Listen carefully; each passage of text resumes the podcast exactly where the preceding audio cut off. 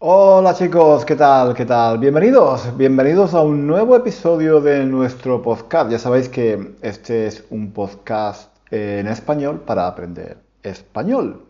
Em, yo soy español, pero no vivo en España. Llevo, llevo, llevo más de 25 años viviendo en Londres. Em, yo fui a Inglaterra. Mm, yo fui a Inglaterra porque quería mejorar eh, mi inglés había estado estudiando por mi cuenta muchos años, pero nunca, nunca había estado en un país de, habla inglesa. Aparte, bueno, aparte de un par de días que estuve en Gibraltar, pero eso no cuenta. ¿eh?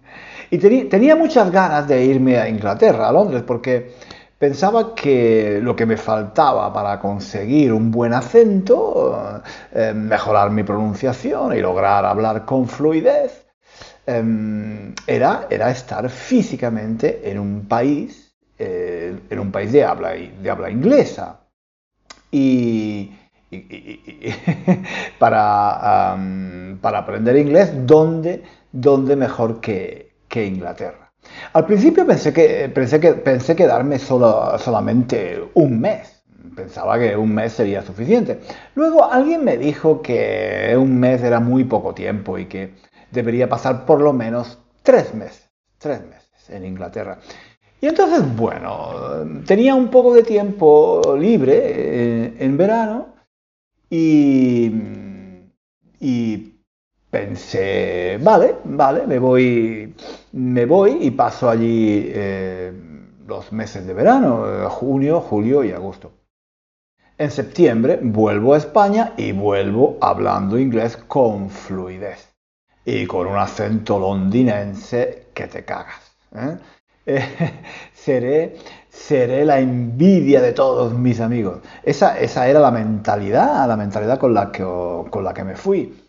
Y, eso hice, eso hice, me fui a Inglaterra pensando estar allí tres meses. El problema es que cuando terminó el verano, mm, yo todavía no hablaba inglés bien. Cuando, cuando me decían algo, ah, había muchas cosas que no entendía me, costaba, me costaba mucho entender el inglés, eh, el inglés hablado, porque cuando yo era joven, hace, hace, muchos años ya, ¿eh? Internet no existía, no existía y no era, no era nada fácil encontrar material audio en inglés. No había YouTube, eh, las películas en la televisión o en el cine estaban dobladas. Em, de vez en cuando ponían alguna peli en versión original, pero no era muy frecuente. Yo estudiaba inglés pero con libros, solo con material escrito. No estaba acostumbrado a escuchar inglés. Podía leerlo, pero me costaba mucho entender lo, que me decían. Los libros con, los que yo estudiaba eh, tenían cintas, cassette, eh, para practicar eh, diálogos y hacer ejercicios de escucha, sí. Pero, pero, pero eso no era suficiente para para desarrollar una buena habilidad de comprensión auditiva en inglés. Mm, aparte, aparte de que era un inglés muy artificial, que no tenía mucho que ver eh, con el inglés real que, se hablaba en la calle. Normalmente el inglés de los libros no tiene mucho que ver con el, idioma que habla la gente. La gente no habla como en los libros. Total, em, recuerdo que los primeros meses en Inglaterra, cuando alguien me hablaba, tenía que estar súper, súper concentrado en cada palabra para intentar comprender lo, que me decía. Y a menudo tenía que, pedirle a la persona con la que estaba hablando que repitiese otra vez lo que me acababa, lo que me acababa de decir. Y que, y, que hablara más despacio. y que hablara más despacio porque no, porque no me enteraba de nada o de casi nada. Mi palabra favorita, mi palabra, mi palabra, mi palabra favorita aquellos primeros meses en Inglaterra era sorry, sorry. Eh, entonces, bueno, como estaba diciendo, como estaba diciendo, pasaron, pasaron tres meses, mm, terminó el verano y, y yo todavía no hablaba, no hablaba bien inglés. Me di cuenta de que tres meses no eran suficientes y que necesitaba más tiempo. Entonces decidí quedarme otros tres meses hasta Navidad.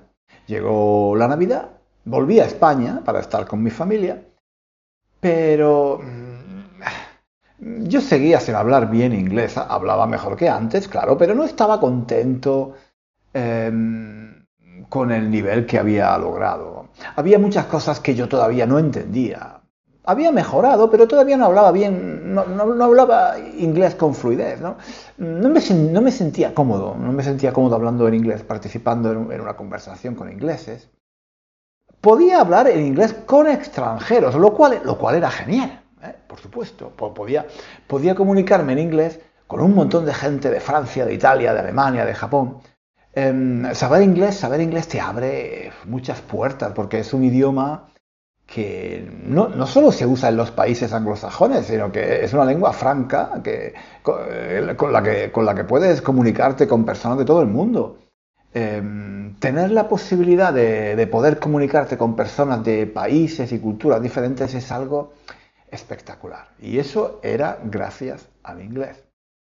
Pero, mm, como digo, yo todavía no estaba satisfecho con, mi nivel porque no me podía comunicar con ingleses, me costaba mucho hablar con nativos. Yo quería llegar a hablar inglés con total fluidez para sentirme cómodo hablando con, con total libertad, con, un inglés, con, un irlandés, Em, con un estadounidense, con un, un australiano, con, cualquier nativo, con cualquier nativo. Total, que em, cuando terminaron las fiestas de Navidad y Año Nuevo, decidí volver a Inglaterra y pasar allí otros tres meses. Y ya os podéis imaginar lo que pasó, ¿no? Al final de esos tres meses yo seguía sin estar contento con mi nivel. Y decidí quedarme otros tres meses. Y luego otros tres meses. Y luego otros tres meses. y así, así han pasado pues más de 25 años. Y sigo, sigo en Inglaterra porque todavía no he aprendido a hablar bien inglés. Cuando digo esto, cuando digo esto, mucha gente, mucha gente se sorprende. Después de 20 años en Inglaterra todavía no hablas inglés. ¡Qué horror! ¡Qué horror! Mm, o sea, mm, cuando digo, cuando, cuando digo que todavía, después de, tantos años viviendo en, Londres, todavía no hablo bien inglés, hay, hay, dos tipos de reacciones. Hay dos tipos de reacciones. Em, hay gente que piensa que yo mm, seguramente soy idiota. que es imposible, que es imposible vivir un cuarto de siglo en Inglaterra y no hablar inglés con fluidez. Em, piensan que eso no es normal, no es normal, y que soy un negado, que soy un negado para los idiomas. También hay otras personas que piensan, bueno, entonces, eh, si tú no hablas inglés, si tú no hablas inglés, después de haber pasado 25 años en Inglaterra, qué esperanza ¿Qué esperanza podemos tener nosotros de aprender español si ni siquiera vivimos en España? Y, em, esto me recuerda, esto me recuerda que hace unos años recibí un email de alguien que me pedía, me pedía que no dijera públicamente en mis vídeos o en mi podcast que yo no hablaba bien inglés, porque eso, eso mm, desmotivaba a los estudiantes. ¿eh?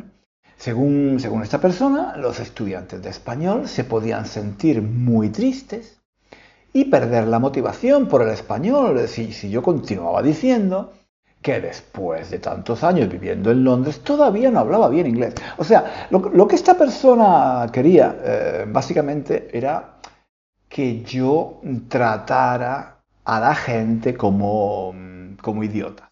¿Mm? Em, perdón, sí, que tratara a la gente como idiota, que, que, ocultara la realidad. Esta persona quería que yo hablara mm, a, los estudiantes de español como si fueran niños pequeños, a los que se les oculta la verdad para no herirles, para, para, no traumatizarles. Em, esta persona que me escribió este email probablemente pensaba que la gente no tiene la capacidad Mm, para afrontar la realidad tal y como es, que hay que, hay que endulzar, que hay que endulzar, mm, hacer mm, dulce algo amargo, ¿no? Eso es lo que significa em, endulzar.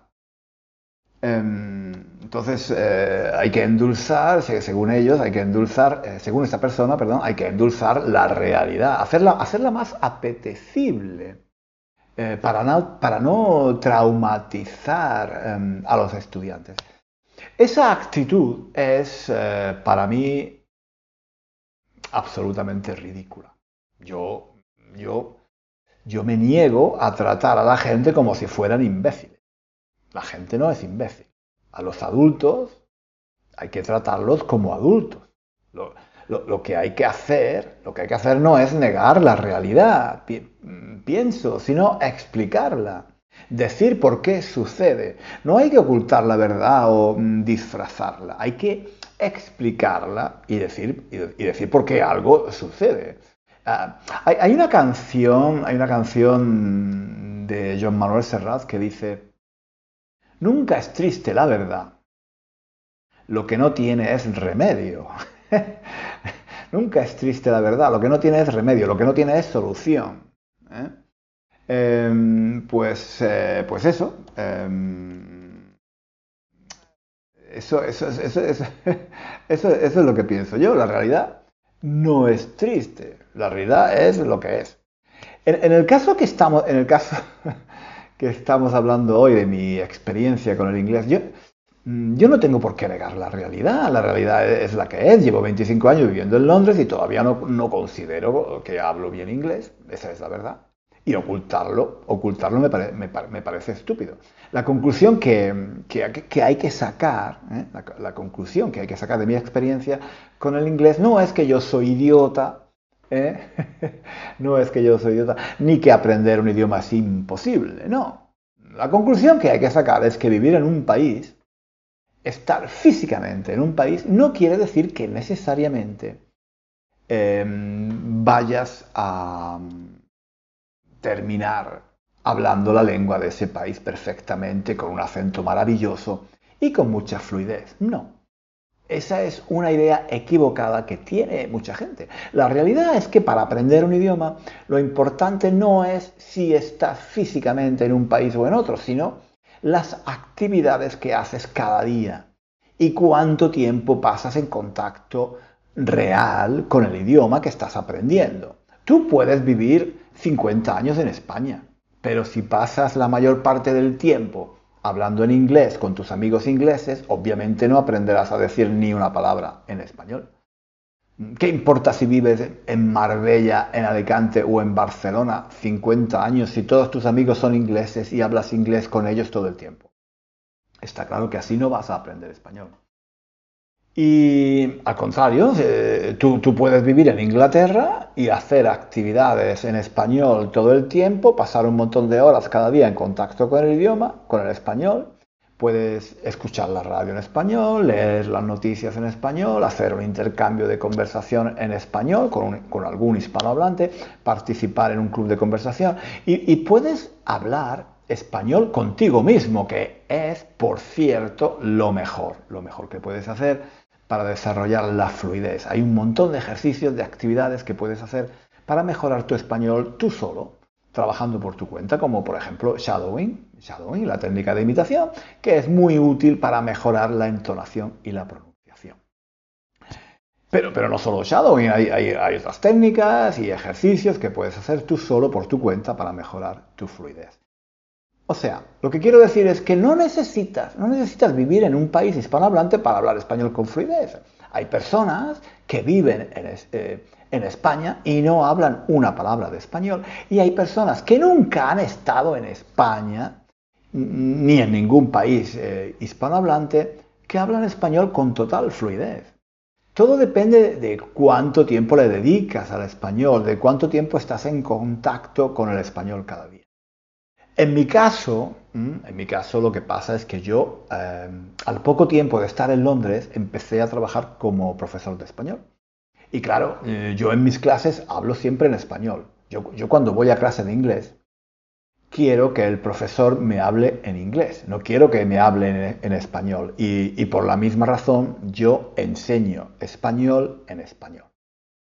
Luego, además, trabajando en escuelas de idiomas y en la universidad, mis compañeros eran también españoles o hispanoamericanos y, con ellos hablaba también en español. O sea, llevo 25 años en Inglaterra, sí, pero, pero no hablo inglés muy a menudo. La mayor parte del tiempo hablo español o italiano porque mi pareja es italiana y tengo amigos italianos y entonces, bueno, digamos que ahora hablo italiano mejor que inglés.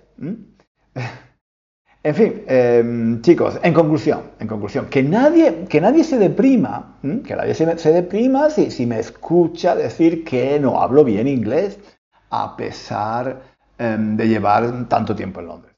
Todo tiene una explicación. Y, y recordad, que se, recordad que se puede aprender a hablar un idioma con fluidez, sin necesidad de irse a vivir a otro país. Lo importante es estar en contacto con el idioma que, eh, estudias, en, este caso el español. Cuanto más tiempo sea posible, cuanto más tiempo, cuanto más tiempo mejor. Os, aconsejo hacer ejercicios de shadowing, hablar con vosotros mismos, eh, cada día un poquito, eh, hacer un intercambio de conversación y si todo eso falla, si todo esto falla, echaros una novia, echaros, echaros una novia o un novio que, que, hable, que hable español. Eso, eso nunca falla, eso nunca falla. Em, como ya he dicho en alguna otra ocasión, los idiomas donde mejor se aprenden es en la cama, ya sea de niños con tu madre o ya de mayor con un amante. En fin, un saludo. un saludo y nos vemos. No, no, no, nos vemos, nos escuchamos. Escuchamos en el próximo episodio de nuestro podcast. Hasta pronto.